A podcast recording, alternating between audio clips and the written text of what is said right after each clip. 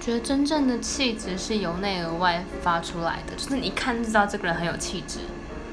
然后装清高的话就是跟那些绿茶婊一样啊，就是